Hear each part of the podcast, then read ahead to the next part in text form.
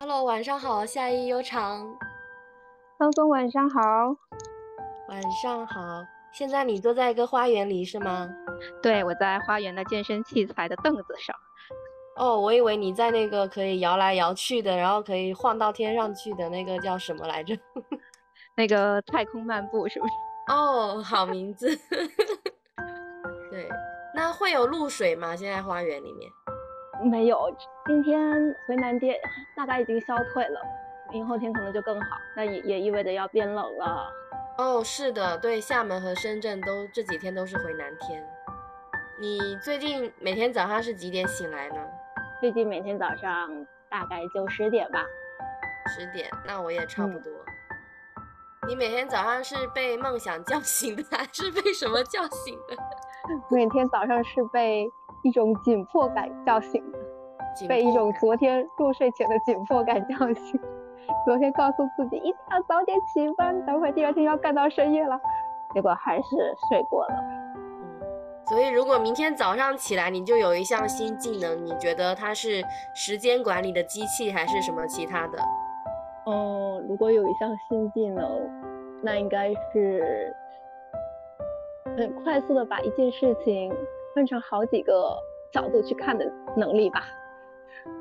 哦，我以为你说快速的把一件事情切成不同的小模块，然后一件一件做到。嗯，你现在为什么会需要这种多元的看事情的角度呢？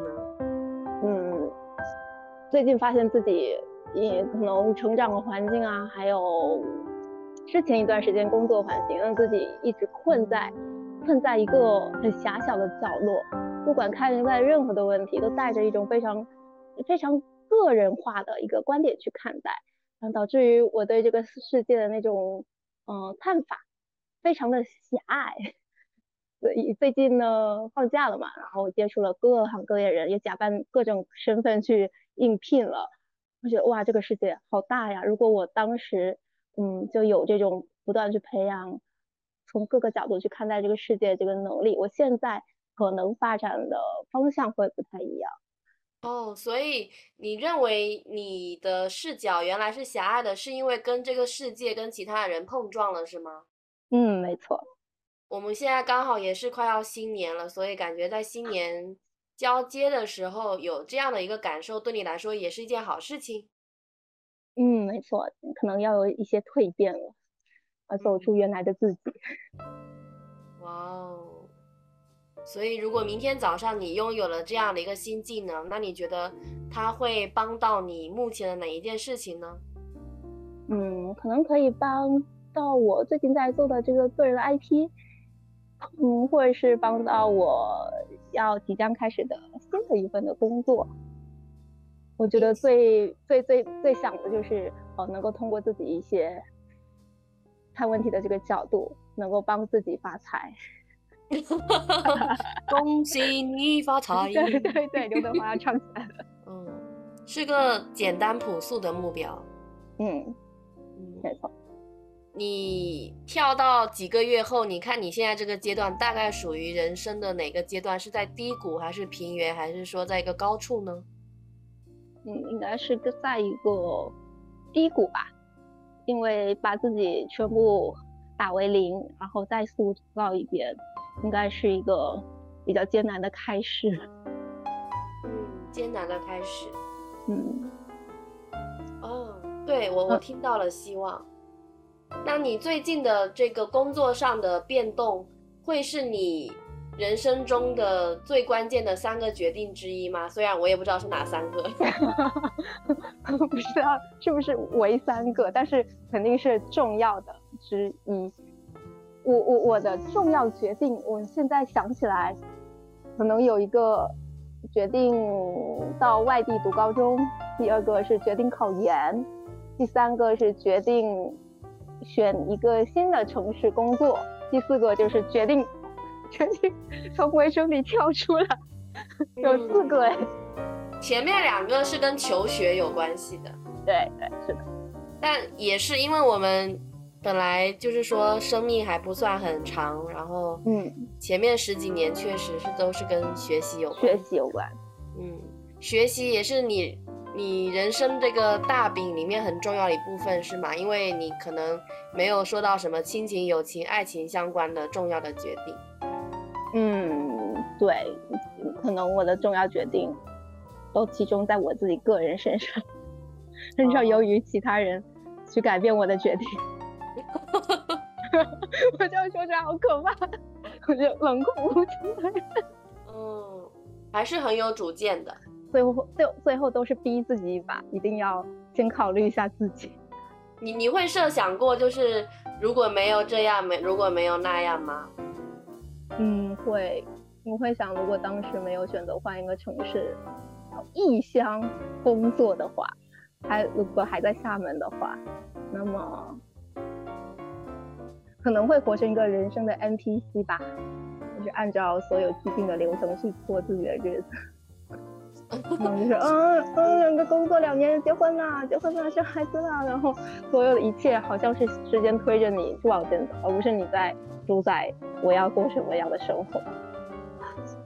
哎哎，好奇怪，为什么在熟悉的城市里上班就就会走入这个流程，但是在异乡就会更难一点吗？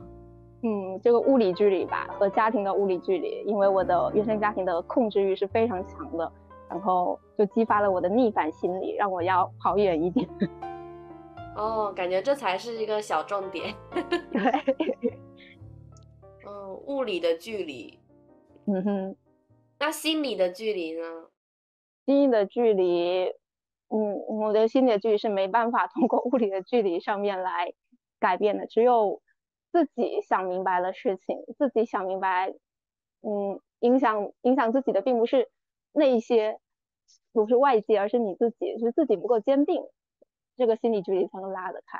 不然你永远都会觉得我是我是爸爸妈妈的好宝宝、乖孩子、乖女儿，我就该他们说什么我就尽量的顺遂他们的心意，但没有考虑过自己到底想要什么，而考虑的是别人想要什么。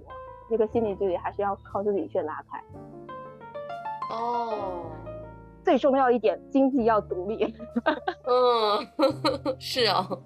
所以当你要做这些决定，然后也其实也意味着要自己承担一些责任喽，或者说全部的责任。嗯，没错。嗯，因为再也不能说是你们逼我的，是你们让我选的，这是你自己选。嗯，是的。是哪些人可能会帮你度过这样的一个？过渡的阶段呢，或者说哪些人会在你这种可能低谷或者是重大决定之前，会让你想起的人呢？嗯，重大决定前，我会固定的想起我实习的时候的一位代教 CEO 助理，哇，这名字好长啊！他是，嗯，他是现在国内某著名金融集团的一个高级什么金融拓展专专家吧。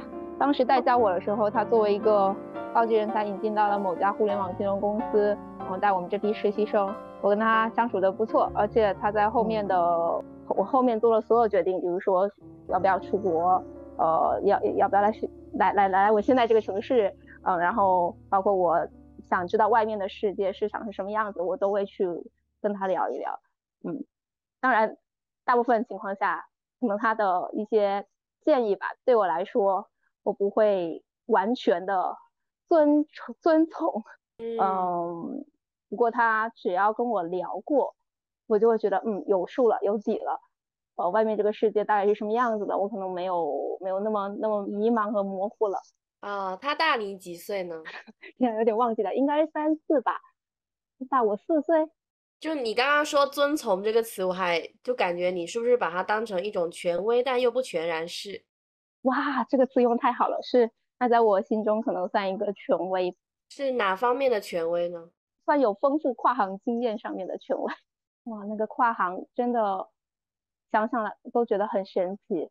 他本身是学地质石油的，但是石油在某一个年份，呃，石油公司大面积的倒闭关停了，所以他从石油转到了保险，从保险转到了咨询。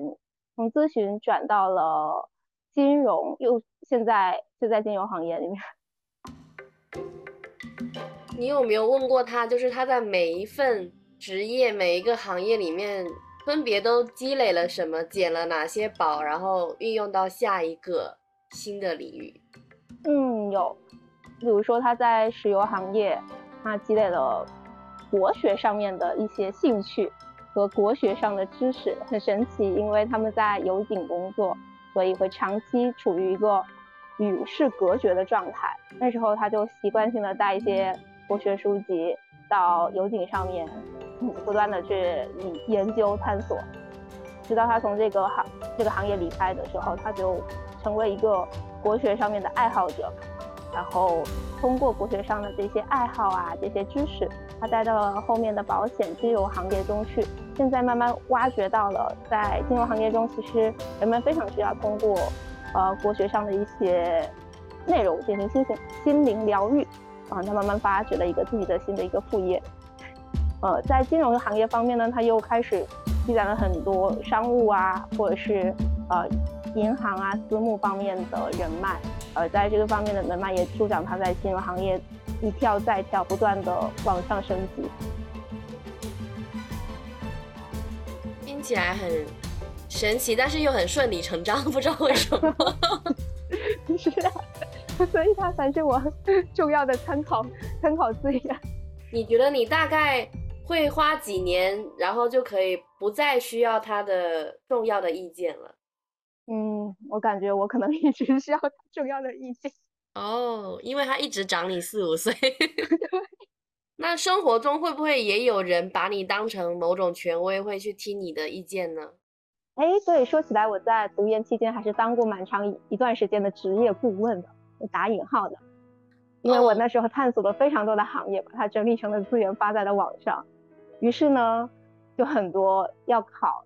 呃，咱们学校我的这个专业的那些人，呃，那些小师妹、小师弟们就拼命的来私信我，然后加我好友之类的，就想知道这个专业以后就业到底怎么搞，呃，就业要从什么时候准备。结果我做了这些所有的资讯，哦，成了别人的家业，因为我毕竟没有跨行，我第一份工作还是做了教育。并且啊以前是个美丽的小小的意见领袖，哎，yes，是个 KOL。你你现在喜欢，呃，自己多少分呢？如果满分是一百分的话，嗯，应该会喜欢自己九十九分吧。哇哦，这个数字如果是换到一两个月前，可能会很低，因为那时候迈不出那一步。嗯那我今天这访谈的直接就是拉到了一个高分，yes，就是你扣的一分就扣在我每天起不来这个这个 点上 高 bad 了。对，对啊，我们今天最后个问题是，你是自己会想要共度余生的人吗？嗯，是，嗯，肯定是的。我觉得也没有必要问，你都打了九十九分了，那你肯定想走下去。对以前的那个自己，我不想跟他共度余生，赶紧把他赶跑。啊啊，这，嗯，你会觉得自己是想要和自己共度余生吗？哦，我也是时而不想，时而又想说只有我的可以了。什么时候不想呢？可能是厌恶自己的时候，或者说觉得自己毫无长进。嗯，又又陷入在过去的某种模式的时候，没有办法全身而退的时候，就很讨厌。嗯，是我发现人很容易在对自己没有信心的时候，特别特别特别的厌恶。对，那以前就是真的纯厌恶，或者说我自己都不知道厌恶来自哪里。然后自从可能什么接触了，可能不是国学啊，也是接触了心理学，现在就可以比较快的去。呃，发现自己原来是对某一件事情在意着，然后就就会呃做一个拥抱自己的动作，真的是做出了那个肢体的拥抱动作，就抱抱自己，对，就还挺有效果的，马上就可以从物理上疗愈到自己，然后间接的影响到的心情。哦，天哪，你真是一个 回应的大师，因为我现在在抱抱我自己，看有什么感觉。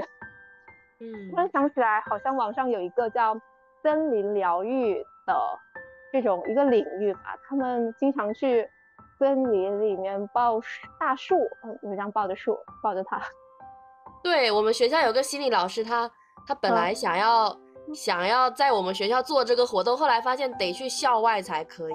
哦，是学校的树 太太少了吗？还是怎么的？就就可能太细了。哦，不够大。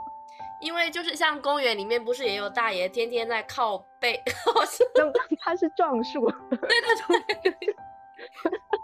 嗯，是的。他会定会跟某一种生灵建立一种心理上的连接，就是那种什么叫？量子力学上的 玄学，对啊，我前几天看那个史铁生，他他说我与地坛嘛，嗯，是那么大的一个园子，然后他就真的每天去那边报道，每天去那边写作。他可能之前是想要去死，然后想着怎么活，后面就想，哎呀，那我就写吧，写吧。嗯，是的，所以有时候把一些不痛快的事情转移到一个大自然中的某一个事物上，慢慢的就解脱了。就特别想去看海啊，然后去爬山呀，视角打开了，心情就开阔了。对，森林疗愈就是自然疗愈。是，还有上次你带我们做的舞动疗愈，嗯，还有 什么来着？我发现疗愈这一这一块我，在未来有很大的市场，因为我觉得目前大部分人都处于一个讨厌自己的状态。哦，这样很。很很很让人心疼，是是，尤其我最近因为离开了学校，所以就翻看了我这三年的一些和家长的聊天记录呀，或者是给学生拍的照片等等，我发现我待的这个城市是一个有一点有一点畸形的城市，很多时候是因为家长的一种在社会上打拼的焦虑。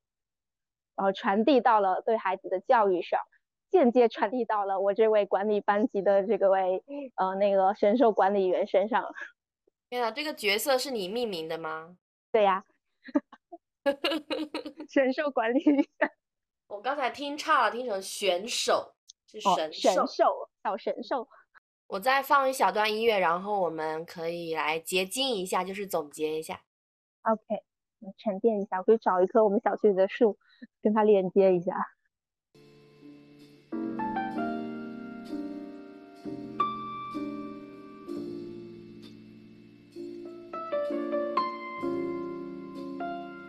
怎么样？嗯，已经链接上了。这棵树好神奇，他看得到你吗？你看得到他吗？我看得到他，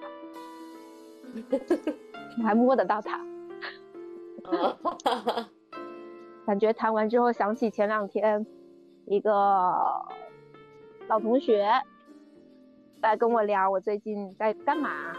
嗯，我跟他说我最近的计划，还有正在进行的一些事情。